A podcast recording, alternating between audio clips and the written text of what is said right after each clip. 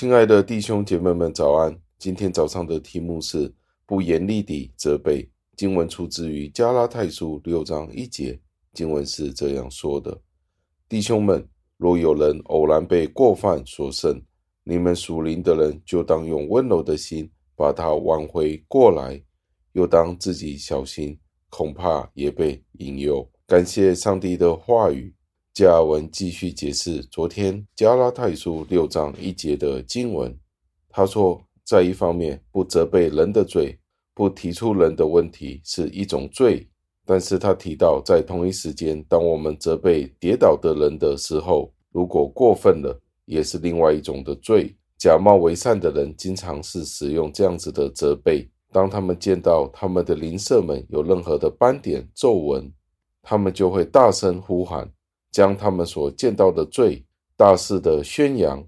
他们只会看到自己眼中的大梁，却不会改变自己。耶稣基督的这个比喻是在马太福音的第七章的第四节。许多人的良心对于自己的罪是好像可以吞下一只骆驼一般，相反的，当他见到别人的过错的时候，是完全不能接受的。所以，当我们责备人的时候，我们要谨慎。过分的严苛、过分的严厉都是不对的。有些人只会当他们见到别人的过错的时候，大声的疾呼，像吹喇叭一样，要让全世界人都知道这个人做错了这件事情，他才愿意放下，才自己甘心觉得他履行了这件事情的责任。请问，我们今天真正听到正直的提醒？正直对别人关心的提醒有多少呢？当我们见到一个邻舍犯错的时候，如果有机会，我们应该对他提出他的错误，但是我们却很少会见到这样子的事情发生。我们反而很多时候都会由得他，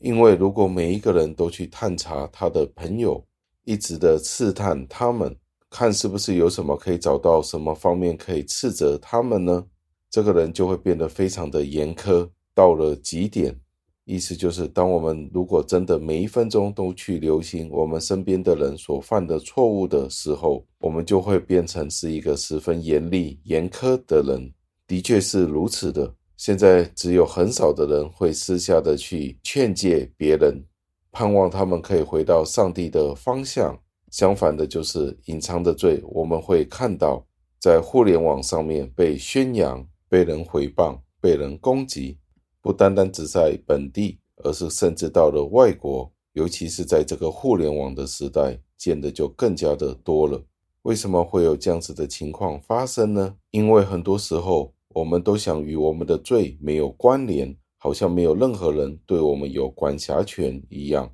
如果我们彼此之间没有这样子的提醒，我们就无法存在于一个真正的社群，一个真正的教会。在这种互相的提醒、提点、矫正当中，我们才可以甘心情愿的互相的服从。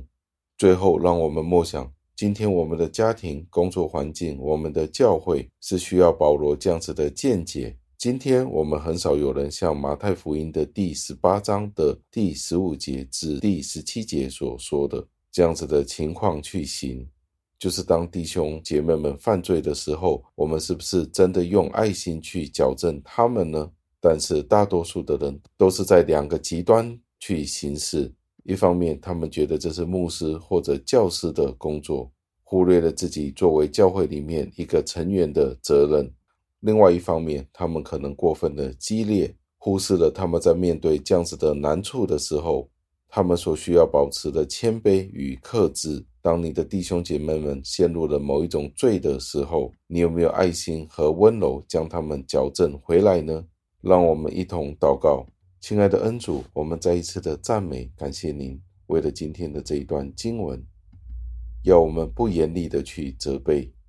让我们见到身边的弟兄姐妹们或者家人们，他们都有犯错的情况，犯错的可能，再一次的教导我们怎么样用爱心去包容。但是同一时间也是要提醒他们，我们要在爱里面互相的提醒，因为这是您的吩咐，您的教导。求您帮助我们，赞美感谢您，是奉我主耶稣基督得胜的尊名求的，阿门。